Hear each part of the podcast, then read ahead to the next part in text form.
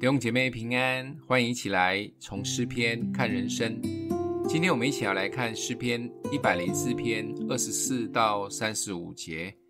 耶和华，你所造的何其多，都是你用智慧造成的。遍地满了你的丰富，那里有海，又大又广，其中有无数的动物，大小活物都有。那里有船行走，有你所造的鳄鱼游泳在其中。这都仰望你按时给他食物，你给他们，他们便食起来；你张手，他们饱得美食；你掩面，他们便金黄；你收回他们的气，他们就死亡，归于尘土；你发出你的灵，他们便受造；你使地面更换为新。愿耶和华的荣耀存到永远；愿耶和华喜悦自己所造的。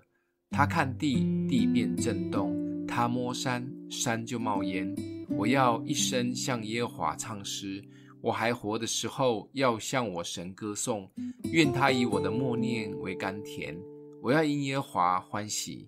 愿罪人从世上消灭，愿恶人归于无有。我的心啊，要称颂耶和华，你们要赞美耶和华。今天是一百零四篇的总结，我们从整篇一到三十节的描述中。让我们对神有一些体悟及更深的认识。整个大自然都听命于他，他的创造全然显出他的慈爱，而且他的创造是有次序的，万物的生命气息都在乎神。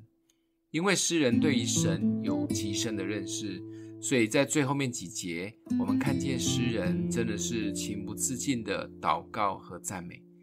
对神的认识真的决定了我们对这个信仰的信心及黏着度。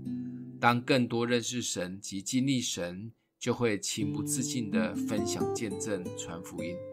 传福音是耶稣对门徒颁布的大使命，没有错。但这一些跟随耶稣的门徒认识耶稣，也感受过耶稣的爱及大能，所以要他们为耶稣抛头颅洒热血，他们是发自内心的愿意。甚至有几位门徒最终为主殉道，牺牲了生命。当我们一直在强调要去传福音的同时，我们是否真的有认识神、经历神，而且发自内心的要分享这个好消息给身边的人呢？还只是带着压力，只因为保罗曾说：“若不传福音，我便有祸了。我若甘心做这事，就有赏赐；若不甘心，责任却已托付我了。”其实神喜悦的传福音，当然最好是发自内心、甘心情愿的。